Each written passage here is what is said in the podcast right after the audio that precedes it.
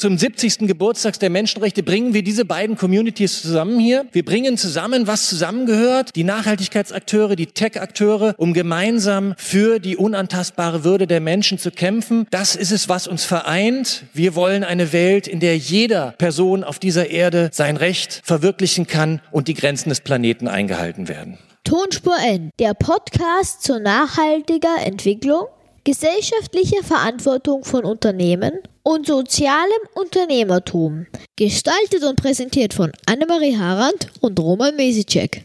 Hallo zur Folge 59 der Tonspur N. Wir freuen uns, dass ihr wieder eingeschaltet habt. Mein Name ist Roman Mesicek und mir gegenüber sitzt Annemarie Harand und wir sind super aufgeregt, weil wir heute die großartige und große Konferenz Bits und Bäume nachbesprechen dürfen mit ganz vielen Mitschnitten von Diskussionen von Speakern und deren Fazit und Eindrücken von der Konferenz und natürlich auch unsere Eindrücke von der Konferenz Konferenz, die im November in Berlin stattgefunden hat. Wir waren beide vor Ort mit ungefähr 1698 weiteren Personen. Also die Veranstalter haben gesagt, es waren ungefähr 1700 Teilnehmerinnen und Teilnehmer und aus dem äh, kurzen Intro am Anfang habt ihr schon gehört, es war die Tech-Szene und die Ökoszene, wenn man so will, die sich da getroffen hat und versucht zueinander zu finden. Das heißt, die große Frage, die ähm, die ganze Konferenz begleitet hat von Anfang an, war, bist du ein Bit oder ein Baum, Roman? Sag mal, gerade bei dir ist schwierig. Ich wollte gerade sagen, ich bin ganz sicher ein Baum, aber es ist nicht so eindeutig. Ja, da also. bist du zu nerdig. Ich, ich muss dich ähm, in dem okay. Fall täuschen. Also ich bin ein Bitbaum sozusagen. Ja, ich bin ja definitiv kein In dem Fall. Also ich bin eher den Bäumen zugeordnet. Und der Titel der Konferenz, der hat sich auch in diesem wunderschönen Logo wieder gespiegelt. Und das war auch immer so der Aufhänger, auch bei den Gesprächen eigentlich. Das war immer der Einstieg äh, und das Intro, bist du ein Bit oder ein Baum. Und dann war schon das erste Eis gebrochen. Das fand ich sehr schön. Das haben Sie sehr gut gemacht. Es waren insgesamt eine große Zahl an Veranstaltern. Ich werde die mal kurz alle aufzählen. Das war Brot für die Welt, der Bund für Umwelt und Naturschutz Deutschland, der Chaos Computer Club, der Deutsche Naturschutzring, das Forum Informatikerinnen für Frieden und gesellschaftliche Verantwortung, von denen werdet ihr später auch noch kurz was hören.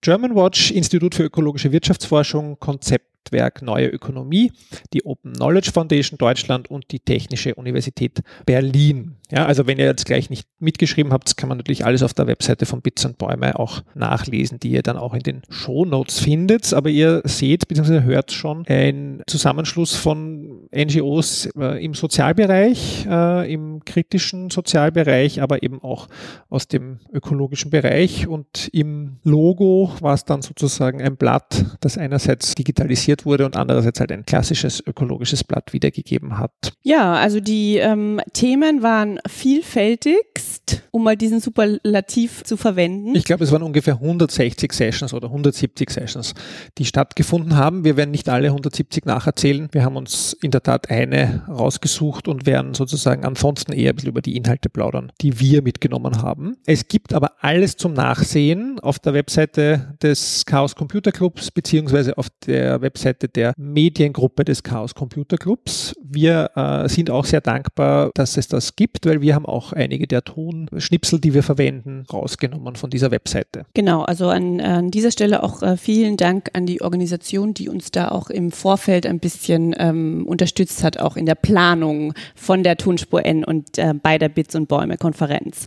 Und ähm, also das ist wirklich großartig, man kann sich da wirklich alle Sessions ähm, oder alle oder ein Großteil ähm, wirklich anschauen. Besonders spannend fand ich die äh, eher ökologischen Vorträge, wo es um Ressourcenverbrauch, um diese Themen ging. Da habe ich einiges Neues gelernt.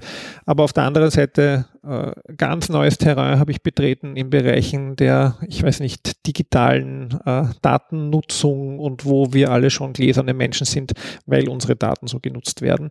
Also es gab eine riesige Bandbreite, wie gesagt. Und den Bogen gespannt hat ganz am Anfang Tilman Santarius von der TU Berlin. Er hat ein bisschen ausgeführt, warum diese Konferenz und äh, stellt da den Bezug zu dem Thema Menschenrechte her. Und ich würde sagen, diese Eröffnung, die wir auch oben live gehört haben, hören wir uns jetzt auch hier im Podcast als erstes an, oder? Viel Spaß. 1948 gab es die Verabschiedung der Allgemeinen Erklärung der Menschenrechte. Ein menschheitsgeschichtlich wichtiger Punkt, die unantastbare Würde des Menschen, jedes einzelnen Erdenbürgers, jeder einzelnen Erdenbürgerin wurde dort festgeschrieben und eben auch das Recht, diese Würde gegenüber staatlicher Gewalt, gegenüber häuslicher Gewalt, gegenüber unternehmerischer Eingriffe und vieles mehr geltend zu machen. Interessant ist, dass dann im Nachgang von 1948 zwei verschiedene thematische Stränge diskutiert wurden, die die Menschenrechte konkretisieren. Das sind zum einen die politischen und bürgerlichen Menschenrechte, auch genannt UN-Zivilpakt. Und ich glaube, die Techies, die Tech-Szene ist eine, ein zivilgesellschaftliches Areal von Akteuren, die vor allen Dingen auf die politischen und bürgerlichen Rechte abzielen. Recht auf Freiheit der Person. Freiheit vor willkürlichen Eingriffen in die Privatsphäre. Recht auf Informationsfreiheit, Meinungsfreiheit, Pressefreiheit und vieles dergleichen mehr ist in den politischen und bürgerlichen Menschenrechten festgeschrieben. Und gleichzeitig wurde 1948 begonnen, ein zweiter Pakt zu verhandeln, der die allgemeinen Menschenrechte konkretisieren sollte, nämlich die wirtschaftlichen, sozialen und kulturellen Menschenrechte. Und ich glaube, die Ökos oder die ganze Nachhaltigkeitscommunity fokussiert vor allen Dingen auf diese wirtschaftlichen, sozialen und kulturellen Menschenrechte, auf den UN-Sozialpakt. Da geht es um die elementaren Existenzrechte der Menschen. Was heißt das? Recht auf Nahrung, Recht auf Trinkwasser, Recht auf Gesundheitsfürsorge, auf auskömmlichen Lebensunterhalt. Und ich glaube, die politischen bürgerlichen Rechte sind heute vielfach in Gefahr, bedroht durch, in vielen Staaten werden sie mit Füßen getreten, auch hierzulande durch einen zunehmenden Populismus geraten sie in Gefahr. Auch durch die Digitalisierung, das wird uns nachher Konstanze auch, denke ich, nochmal ausführlich darstellen, sind die politischen und bürgerlichen Rechte immer wieder in Mitleidenschaft gezogen. Die wirtschaftlichen, sozialen und kulturellen Rechte, die Existenzrechte, das wisst ihr auch, die sind nicht nur durch korrupte Eliten, durch Kriege und Konflikte in Gefahr, sondern auch durch den Klimawandel, der voranschreitet, der die Existenzgrundlage für Menschen in Zweifel zieht, ihren Lebensunterhalt zu verdienen, etwa die zwei bis drei Milliarden Menschen auf der Erde, die direkt von der Natur leben, deren Ernten durch Extremwetterbedingungen in Mitleidenschaft gezogen werden, bei denen Überschwemmungen dazu führen, dass die Behausungen äh, verschwinden.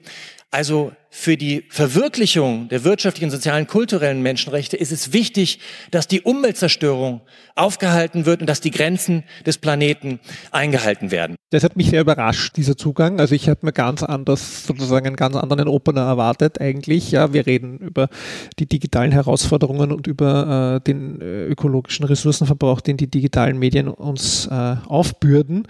Und er ist dann den Weg zurückgegangen zu Menschenrechte, der Zusammenhang zur Ökobewegung und den Herausforderungen, die wir derzeit sehen für diese Bereiche. Und das war einfach, finde ich, spannend hergeleitet, oder? Ja, vor allen Dingen auch, um sich mal wieder ein bisschen bewusst zu machen, dass ja auch die Digitalisierung mit dem Thema Menschenrechte verknüpft ist. Und war mir auch nicht immer so bewusst bisher. Also das, das fand ich deswegen sehr, sehr passend und freue mich, dass er auch den, wirklich diesen Vergleich gewählt hat, weil es einfach sofort klar gemacht hat, von was reden wir eigentlich die nächsten drei Tage. Und insofern hat er ja dann auch alle Themen schon ein bisschen aufgemacht und angesprochen und es klingt auch schon ein bisschen durch, glaube ich, so ein, so ein Grundtenor, der sich in der Veranstaltung wiedergefunden hat. Im Prinzip die Digitalisierung nicht hinnehmen, sondern gestalten und auch schon ein bisschen die Digitalisierung ist per se vielleicht nicht sozusagen böse, so, so wie wir es auch schon in einem äh, der ersten Interviews gehört haben im Podcast, sondern ist einmal neutral und wir müssen schauen, dass wir sie gestalten. Ja, es ist ein Thema gewesen, das uns in der Konferenz immer wieder begegnet ist. Ja, und auch dieses Thema eben, dass es Digitalisierung nicht um jeden Preis geben soll. Das wäre schön,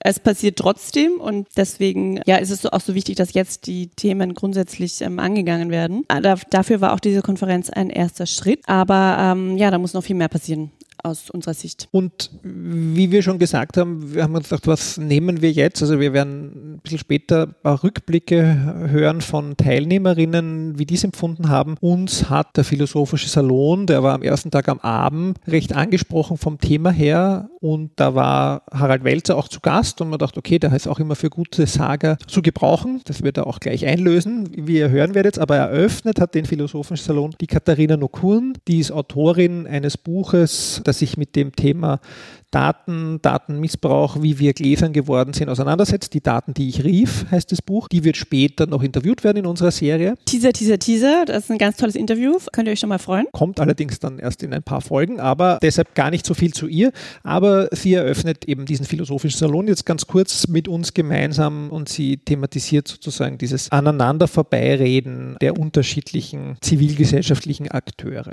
Analog ist das neue Bio sagen die einen. Die anderen sagen, wir brauchen mehr intelligente Algorithmen, mehr Vernetzung. Nur so schaffen wir die nachhaltige Wende. Ja, aber was denn jetzt? Und wie kommt es eigentlich, dass unterschiedliche Gruppen in der Gesellschaft in dieser großen gemeinsamen Bewegung, die sich für eine bessere nachhaltige Welt einsetzt, so ganz unterschiedliche Vorstellungen davon haben, wie wir jetzt dahin kommen?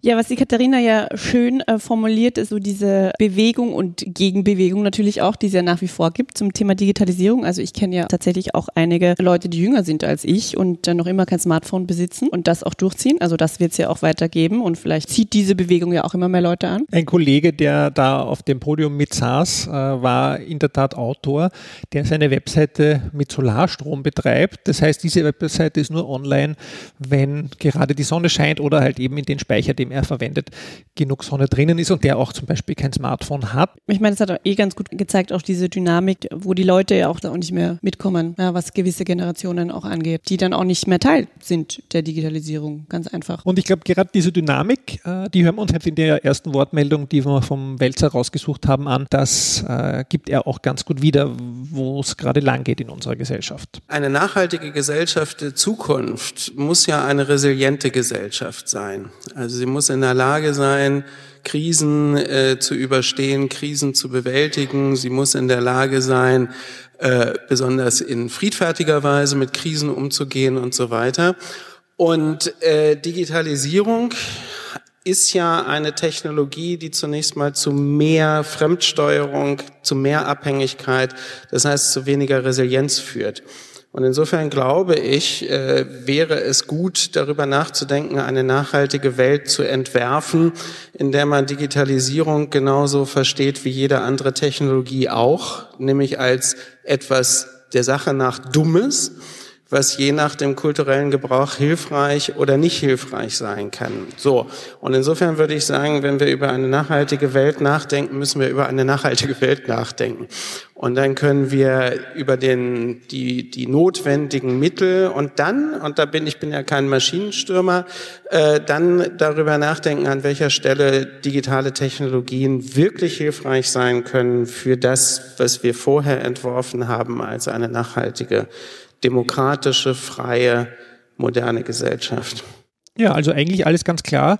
Wir müssen uns zuerst Gedanken machen, wie wir leben wollen und mit welchen Rahmenbedingungen und dann die Technologien beziehungsweise die Dinge und Mittel, die uns zur Verfügung stehen, dementsprechend einsetzen. Ich meine, einen Haken hat die Sache, wir haben ja im Prinzip keine nachhaltige Ausrichtung der Politik im Moment. Ja, also das, äh, also was er sagt, dass es um das Wie geht, ja, das ist ja bei gewissen Entscheidungsträgerinnen und Entscheidungsträgern einfach noch nicht angekommen. Oder da gibt es ja auch noch keinen Entwurf, wie das grundsätzlich ähm, aussehen soll. Ja, und äh, was er ja sagt und was ja oft auch irgendwie, finde ich, während der Konferenz gefallen gefallen ist, dieses Thema, dass er eben diese, also gerade aus seiner Sicht ja, dass dass ja dieser ganze philosophische Unterbau fehlt für das Thema, weil alles so schnell gekommen ist mit der, also das Thema Digitalisierung so schnell sich auch ähm, äh, eben den Weg gebahnt hat in alle Gesellschaftsbereiche oder Lebensbereiche von Menschen. Und natürlich ähm, die Personen, die für den philosophischen Unterbau von gewissen Themen verantwortlich sind, auch nicht Teil der Digitalisierung sind, was ist auch wieder ein Generationenproblem ist eigentlich. Ja, also die Politik wird ein bisschen vor, von den Unternehmern vor sich hergetrieben, könnte man bald sagen. Wir haben in der letzten Folge über Plattformkapitalismus gesprochen. Das war natürlich da auch ein großes Thema bei der Konferenz. Und auch in der nächsten Wortmeldung, die wir rausgesucht haben, von Harald Welzer, geht er genau darauf ein. Das ist, glaube ich, nicht der Punkt. Also, dass man jetzt entgegensetzt, hier sind die Technikfeinde, dort sind die, die Technikfetischisten oder sowas, ja, oder hier sind die Ökos, dort sind die Techies oder so. Das ist ja nicht der Punkt, weil in dieser Welt leben wir nicht. Aber ich würde sagen, solange wir in freien Gesellschaften leben, leben wir in einer Welt, wo man diese freien Gesellschaften politisch gestalten kann. Das ist das, worum es geht. Und im Moment haben wir einen totalen Überhang, auch das nochmal zu dem Thema Technik. Man muss ja jeden Wirtschaftsteil der Zeitung aufschlagen, jeden Wissenschaftsteil der Zeitung, jede Bericht jetzt über den Digitalgipfel oder sonst was.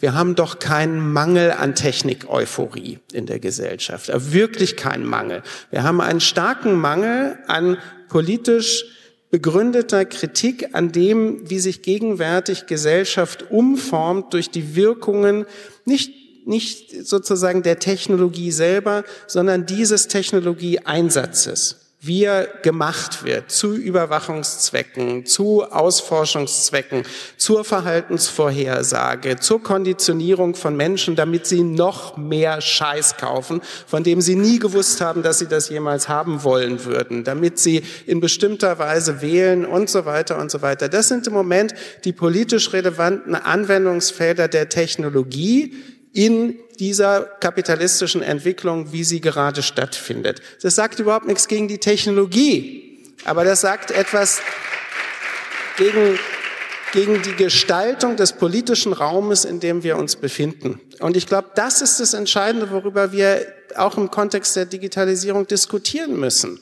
Ja, welche Art von Gesellschaft wollen wir haben? Was bedeuten uns Freiheit? Was bedeuten uns Privatheit? Was bedeutet uns Teilhabe? Was bedeutet uns so? Ja, so, das ist der Punkt. Und dann kann man sagen, nein, eine Technologie, die zu höherer Fremdsteuerung und zu geringerer Eigensteuerung, zu geringerer Autonomie und höherer Konformität führt, ist keine Technologie, die ich mit der Gesellschaft verbinde, die ich haben will. Ja? Ansonsten Technologie total super, but not for itself.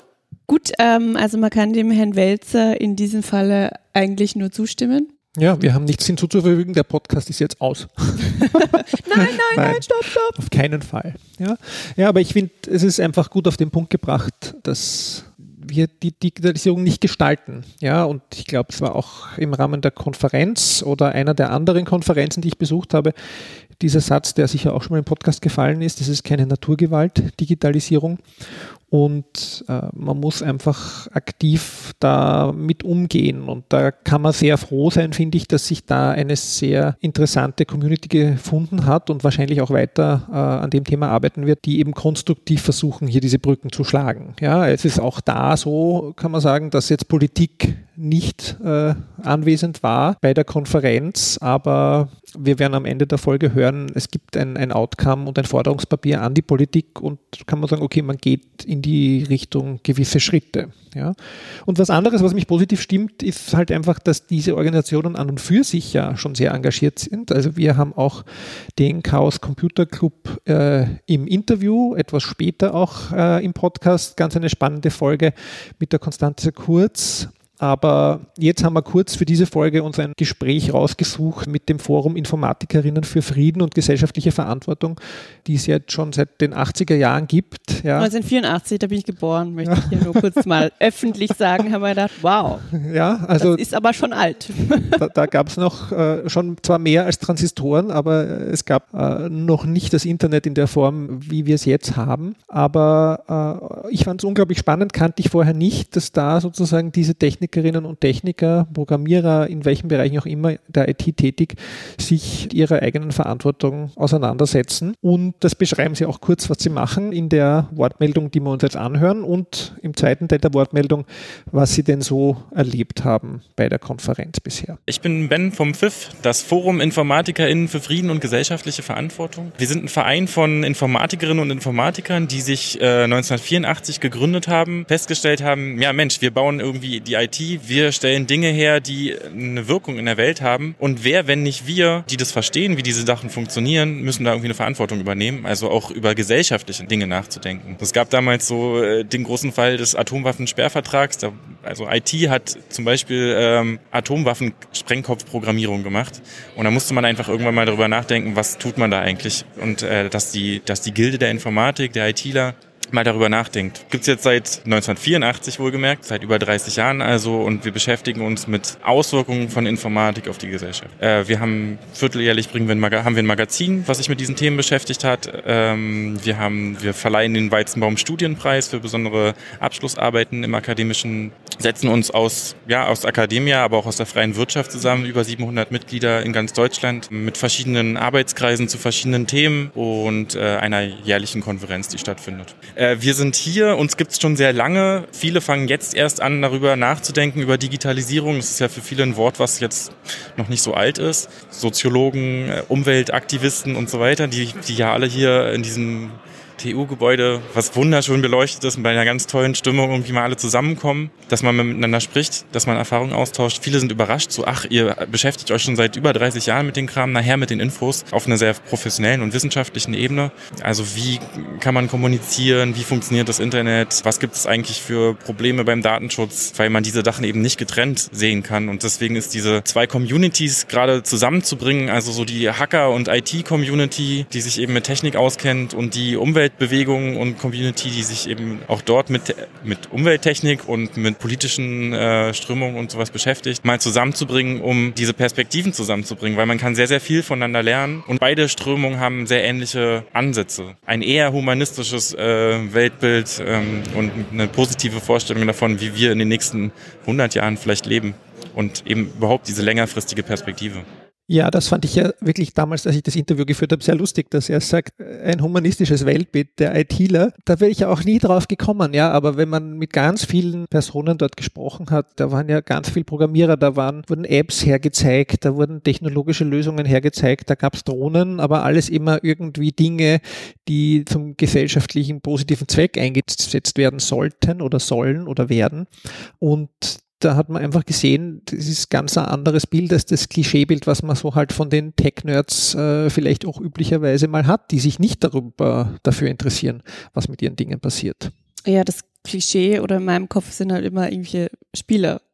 Hacker ist gleich Spieler. Ist, es tut mir leid, das ist jetzt total Klischee. Ich, ich fühle mich eh ganz schlecht. Ja, aber, aber, du hast ja auch, das weiß, weiß ja niemand, der jetzt zuhört, du hast natürlich auch jetzt hier die Jesus-Batschen und die Filzsocken an, weil stimmt. du bist natürlich ein Öko und bist in der Schublade. Ja. ja?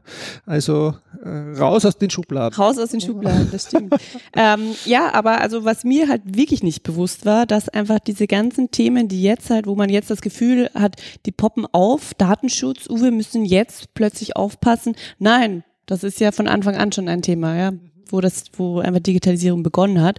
Und ähm, das stimmt mich ja wieder positiv, dass einfach das Rad auch hier nicht neu erfunden werden muss von einer neuen Lobby, wie auch immer, die diese Themen umsetzen soll, sondern nein, es gibt schon die Player, die sich da auskennen und die sich da ja seit Jahrzehnten auskennen. Hat eine gewisse Ähnlichkeit auch, finde ich, wieder interessanterweise zur Ökobewegung, wo man sagt, ja, wir wissen ja auch alles schon ewig und trotzdem ändert sich nichts, ja, oder es arbeiten schon ganz viele Leute daran und auch da ein bisschen das Bewusstsein zu schärfen, da vielleicht vielleicht gemeinsam mehr erreichen zu können, glaube ich, kann oder war auch ein toller Outcome der Konferenz. Und das andere, was zu dem Kontext jetzt ganz gut dazu passt, ist, dass sehr viele von den Organisationen, die aus dem Technologiebereich kamen, also insbesondere auch die Konstanze Kurz vom Chaos Computer Club hat es in ihrer Eröffnung gesagt, dass man viel lernen kann von den Ökobewegungen, weil offensichtlich diese Seite, diese, diese äh, Datenschutzbewegungen noch nicht so eine Schlagkraft entwickeln konnten, um Politik zu beeinflussen nutzen, um große Aufmerksamkeit zu gewinnen und die äh, schon auch sich erwarten und wahrscheinlich auch das konnten im Rahmen der Konferenz von den Ökobewegungen, die ja seit den 70ern doch auch durchaus große Erfolge gefeiern konnten, im Sinne von Verhindern von Projekten, die äh, nicht gut gewesen wären für die Nachhaltigkeit auf unserem Planeten. Ja, und das irgendwie auf der politisch, politischen Ebene. Aber ich habe dann auch irgendwie an das Thema gedacht, halt irgendwie jetzt Hausnummer äh, Greenpeace und Palmöl, ja, sind also diese ganz erfolgreichen Kampagnen irgendwie von ähm, Umweltschutzorganisationen. Ja, also auch dieses Thema, dass auch von diesen, genau diesen Organisationen auch gewisse Unternehmen entsprechend in die Mangel genommen werden sollen. Nicht nur die Politik, klarerweise, das ist ein mega wichtiger Bereich, aber einfach auch diese Unternehmenssicht. Also da könnte man auch ganz andere Kampagnen fahren, um Leute zu mobilisieren und für das Thema sensibel zu machen. Ja, da ist noch viel zu erwarten, wenn diese beiden Communities jetzt zusammenfinden und äh, auch noch weitere Schritte gemeinsam gehen. Äh, wonach es jetzt mal aussieht. Ja, und dann äh, haben wir uns gedacht, für den Überblickspodcast ist ganz nett, noch zwei, drei Eindrücke zu sammeln. Wir haben uns äh, da einfach Leute rausgesucht, die auf Twitter aktiv waren. Und die haben wir uns gesucht im Rahmen der Konferenz und haben am zweiten Tag kurz vor Ende der Konferenz drei Kolleginnen um drei kurze Wortmeldungen gebeten, wie es denn ihnen gefallen hat. Die hören wir uns jetzt an und am Ende kommen wir mit unserem Fazit dazu. Beginnen tun wir mit der Saskia Dörr von Wiseway, eine äh, Expertin und Beraterin, die sich äh, insbesondere auch mit dem Thema Corporate Digital Responsibility auseinandersetzt und dazu auch einen Vortrag gehalten hat. Ja, mein Fazit zur Bits und Bäume. Ich finde, es ist der Bits und Bäume absolut gelungen, zwei Communities zusammenzubringen. Die Communities der Techies und der Ökos, der Digitalbewegten und der Nachhaltigkeitsbewegten zusammenzubringen, die so bisher noch nicht aufeinander getroffen sind. Und der Spirit in Berlin war schon ein Geist der Veränderung. Beiden Communities ist gemeinsam, dass sie das Bestehende verändern wollen und einstehen für ein zukunftsfähiges Deutschland und eine nachhaltige Entwicklung im Zuge des Digitalzeitalters, aber eben keine Digitalisierung um jeden Preis, sondern zunächst zu fragen, wie wollen wir die Gesellschaft der Zukunft gestalten. Also raus aus der Starre, in der wir uns heute häufig befinden. Und das ist wirklich eine große Leistung dieser Konferenz. Ich fühle mich auch insbesondere durch meinen Workshop sehr darin bestärkt, mein Thema der Unternehmensverantwortung im Digitalzeitalter voranzutreiben, der Corporate Digital Responsibility, nämlich der Frage nachzugehen, eben wenn sich die Welt der Zukunft so weiter verändert, was bedeutet das eben für Unternehmen und das Nachhaltigkeitsengagement. Für die Zukunft wünsche ich mir, dass aus den Forderungen zur digitalen Nachhaltigkeit eine Bewegung wird, dass es äh, viele Einzelpersonen, Organisationen und Unternehmen gibt, die sich dazu bekennen. Und äh, dazu bräuchte es ein Unterzeichnerportal. Das fände ich toll. Ich meine, dass der gesellschaftliche Diskurs, den wir ja auch bislang im Zuge der Digitalisierung zu stark vernachlässigt haben, dass der weitergehen muss, lokal weitergehen muss, vielleicht mit Barcamps von Techies und Ökos auf lokaler Ebene. Und ich fände es auch toll, wenn es eine Folgekonferenz gäbe, vielleicht in zwei oder drei Jahren, in der wir dann schauen, wo wir bis dahin stehen. Ja, als nächstes hören wir Marc Winkelmann den äh, kenne ich schon etwas länger. Äh, nicht nur von Twitter, er war früher Chefredakteur beim Magazin Enorm und ist jetzt freier Journalist und in seinem Blog kann man auch wirklich ganz viel lesen zu dem Thema Digitalisierung und Nachhaltigkeit äh, und sozusagen den Auswirkungen beziehungsweise auch den kritischen Betrachtungen zu dem Thema. Also äh, für alle, die lieber lesen als hören oder auch noch zusätzlich lesen wollen, sei das sehr ans Herz gelegt. Ich finde es sehr spannend ähm, zu beobachten, was hier passiert. Und ähm, ich finde es einerseits gelungen, auf der anderen Seite habe ich aber auch eine Kritik. Insofern mein Fazit dieser zwei Tage hier Bits und Bäume in Berlin ist ein bisschen zwiegespalten. Einerseits finde ich super, dass ähm, das überhaupt gemacht wird, dass die Initiative ergriffen worden ist.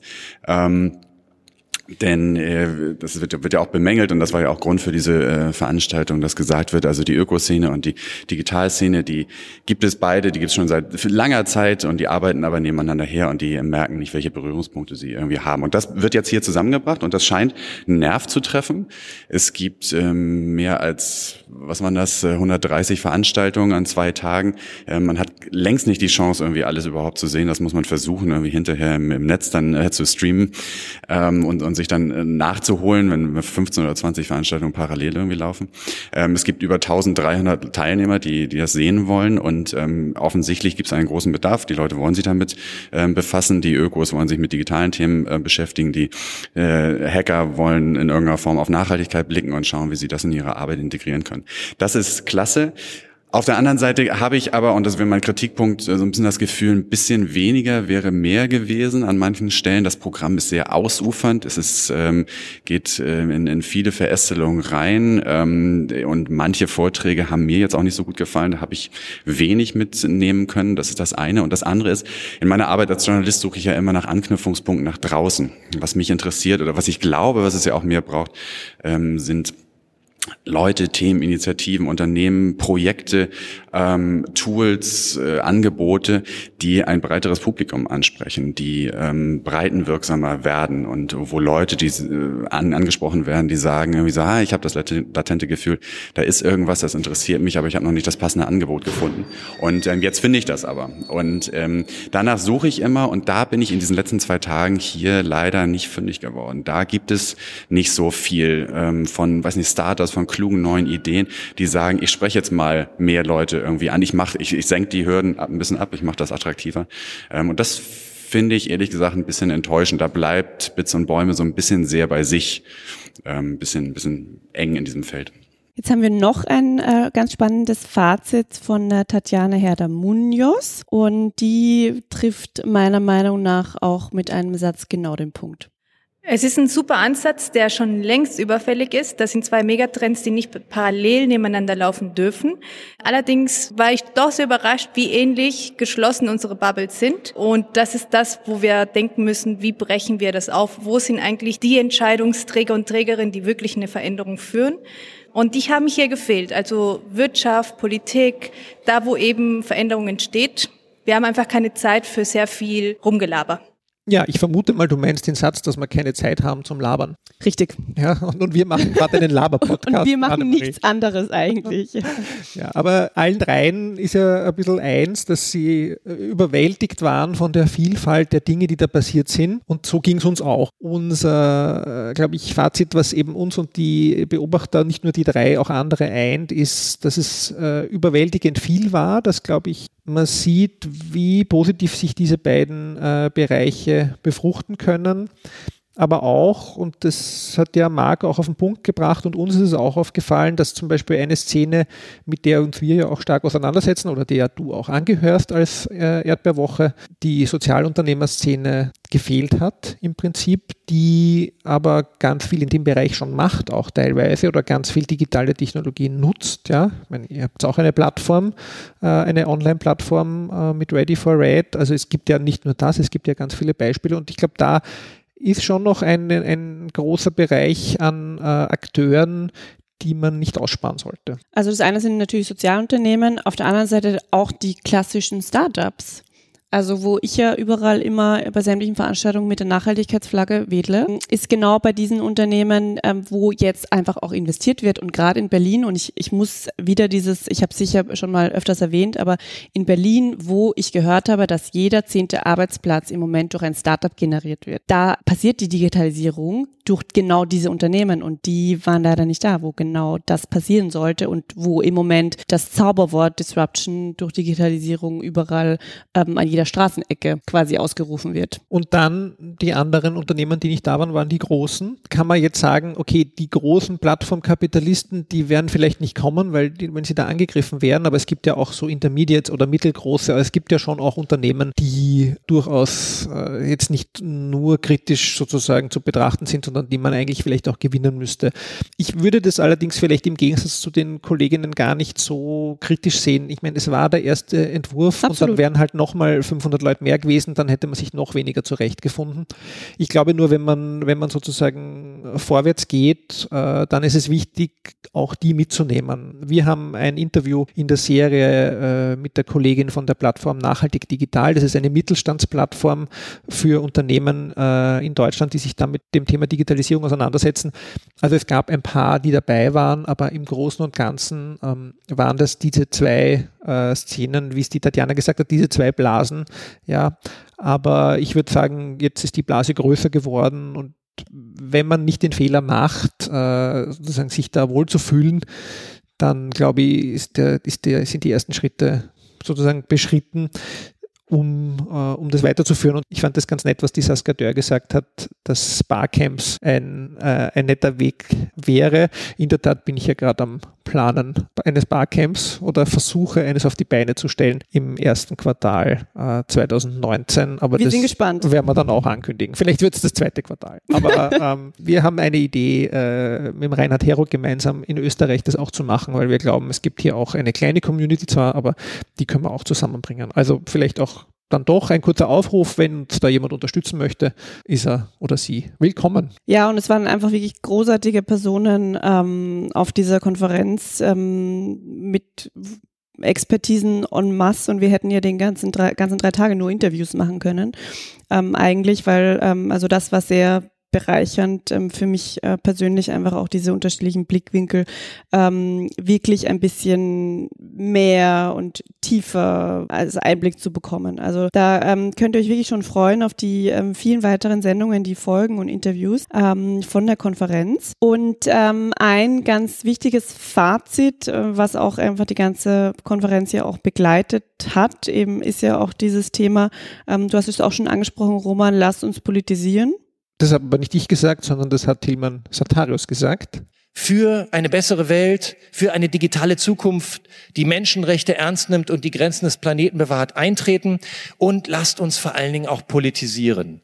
Ja, und das haben sie auch gemacht. Äh, wie angekündigt, wollen wir euch ganz kurz das Manifest, also ich sage Manifest, das ist ein Forderungskatalog eigentlich, vorstellen, dass die veranstalteten Organisationen am Ende präsentiert haben mit einigen Bereichen, die immer auch wieder Thema waren in der Konferenz äh, und da gehen wir ganz kurz durch, findet man auf der Webseite, aber zum Beispiel der erste Punkt ist sozial-ökologische Zielsetzung bei der Gestaltung der Digitalisierung. Will heißen eine starke Gemeinwohlorientierung und natürlich will heißen, äh, nicht Raubbau an der Natur zu betreiben, sondern innerhalb der ökologischen Grenzen unseres Planeten zu bleiben. Ja, das zweite Thema, ähm, was in den Forderungen angesprochen wird, ist ähm, das Thema Demokratie. Das heißt auch eben, ja, wir, wir leben in einer Dem Demokratie und ähm, auch die Digitalisierung muss sich demokratisch gestalten oder muss demokratisch gestaltet werden. Ja,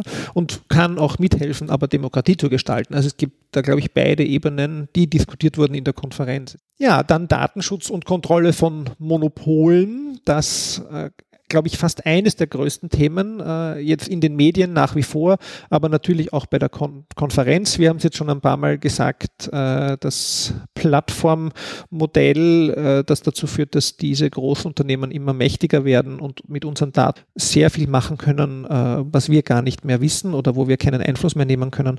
Und da gibt es auch die klare Forderung, dass es Rahmenbedingungen braucht, äh, politische Rahmenbedingungen, globale Rahmenbedingungen, äh, die das im Sinne der Nutzerinnen und Nutzer regeln. Und ich glaube, das hat auch ähm, einfach eine große Chance, dass das auch in die Köpfe von den Menschen kommt, weil das versteht auch jeder und jeder dass das vielleicht ein Problem sein könnte. Also das glaube ich, da ist eine große Chance, dass, dass da ein bisschen sich was tut. Dann ist das Thema äh, Entwicklungs- und handelspolitische Aspekte, haben Sie es genannt. Äh, sehr stark geht es da auch äh, um die Beziehungen zum globalen Süden. Einerseits sozusagen auch diese Ressourcenausbeutung in, Ausbeutung in den Ländern des globalen Südens. Andererseits auch haben wir ja auch schon mal in einem Podcast besprochen, glaube ich, die, die, Tatsache, dass wir unseren Elektroschrott dorthin führen. Das heißt auch hier diese, diese gleichbestimmte Entwicklung ähm, aber auch eben nicht sozusagen einseitige Besteuerungen, äh, eben keine sozusagen Technologie vorenthalten, wenn man so will. Dieser Digital Divide eigentlich, ne? Genau, ja, und auch auf Open Source, wie man sich denken kann, wurde ganz stark gesetzt äh, in dieser Konferenz. Ja, dann ähm, die vorletzte Forderung, auch klassisch Sicherheit, IT-Sicherheit. Das heißt, dass äh, alles, was mit unseren Daten ähm, passiert oder passieren soll oder passieren darf, soll hinterfragt werden oder verstärkt hinterfragt werden, auch von der Politik. Und ja, dass diese, dass, dass quasi die Software dem Profit zu unterwerfen definitiv eine Sache ist, wo sich die Politik annehmen sollte. Und dann zu guter Letzt Langlebigkeit von Software und Hardware. Unser schönes Thema äh, geplante Obsoleszenz findet sich da wieder. Ein wirklich sehr bedeutendes äh, in der IT-Branche ist mir erst klar geworden jetzt in den ersten Folgen des Podcasts und auch in der Konferenz noch mehr. Wir haben bis jetzt immer über Waschmaschinen gesprochen, aber gerade diese Software-Updates, die dazu führen, dass man dann neue Hardware braucht, ist ein sehr gängiges Modell und immer wieder auch äh, diskutiert diskutiert worden in der Konferenz. Also insofern das äh, auszuschließen ist eine starke Forderung und auch die Reparierbarkeit, also das kennen wir auch alle, dass man den Akku nicht mehr rausnehmen kann aus dem Mobiltelefon und deshalb äh, sich ein neues kauft. Ja, also das war so der äh, Umfang der Forderungen, könnt ihr auf der Webseite Bits und Bäume nachlesen und das war das Ende der Konferenz und das finde ich, äh, gibt, glaube ich, einen ganz guten Ausblick, wo es denn weitergehen könnte. Die Themen eignen sich auch für die Strukturierung weiterer Arbeit, denke ich, dieser Partnerschaft. Also es war ja auch äh, auf Twitter sehr rege Diskussion. Das heißt, äh, unter dem Hashtag Bits und Bäume kann man sich auch nochmal diverse Fazits am Anhören von vielen Menschen und vor allen Dingen auch ähm, von, ganz interessant finde ich, von einfach diesen zwei Bereichen, von den Bits und von den Bäumen. Bleibt uns noch einmal an dieser Stelle äh, zu bedanken bei den Veranstaltern, die uns sehr gut unterstützt haben in der Vorbereitung mit dem Presseraum äh, und bei der Organisation der Interviews und auch bei den Tonausschnitten. Und ihr hört dann in den nächsten Folgen Interviews mit Lorenz Hilti von der Universität Zürich, Konstanze Kurz vom Chaos Computer Club, Katharina Nokun, Autorin äh, schon vorher angesprochen von Die Daten, die ich rief, Kathleen Berger von Mozilla und Julio Fink von Nachhaltig Digital. Das ist sozusagen der fixe Plan für die nächsten fünf Folgen und dann hören aber auch noch nicht auf mit unserer Digitalserie, wie es aussieht. Ich glaube, wir bleiben das ganze Jahr dran, aber lasst euch überraschen. Wir freuen uns. Das war also wieder eine Folge unseres Podcasts Tonspur N. Alle bisherigen Folgen nicht nur zur Digitalisierung und Nachhaltigkeit, sondern auch zu allen Themen, die wir schon behandelt haben, findet ihr zum Nachhören auf unserer Webseite www.tonspur-n.eu oder auf der Plattform Soundcloud.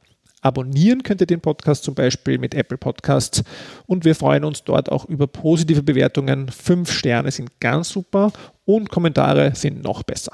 Und äh, wenn ihr Feedback, Fragen oder Vorschläge habt, bitte schreibt uns per E-Mail an podcast.tonspur-n.eu oder folgt uns auf unseren Social Media Kanälen Twitter Tonspur N, Instagram Tonspur N oder auch Facebook Tonspur N. Und ähm, Roman Mesicek ist Studiengangsleiter und Nachhaltigkeitskoordinator der Fachhochschule Krems und auf Twitter unter Roman Mesicek erreichbar. Annemarie Harand ist Co-Gründerin und Geschäftsführerin der Erdbeerwoche. Ihr erreicht sie auf Twitter unter Annemarie Harand. Produziert wurde die Folge von Tonspur N von Greenbean Podcast Konzepte und Produktion zu finden unter www.greenbean.at. Wir sagen bis zum nächsten Mal alles Gute. Die letzten Worte kommen aber heute von den Veranstaltern. Tschüss. Tschüss. Ein bisschen wie ein erstes Date war diese Konferenz und wir freuen uns, dass wir dieses erste Date ermöglichen konnten und hoffen, dass wir euch Lust gemacht haben auf viele weitere Treffen. Vielen Dank, dass ihr da wart und kommt alle gut nach Hause.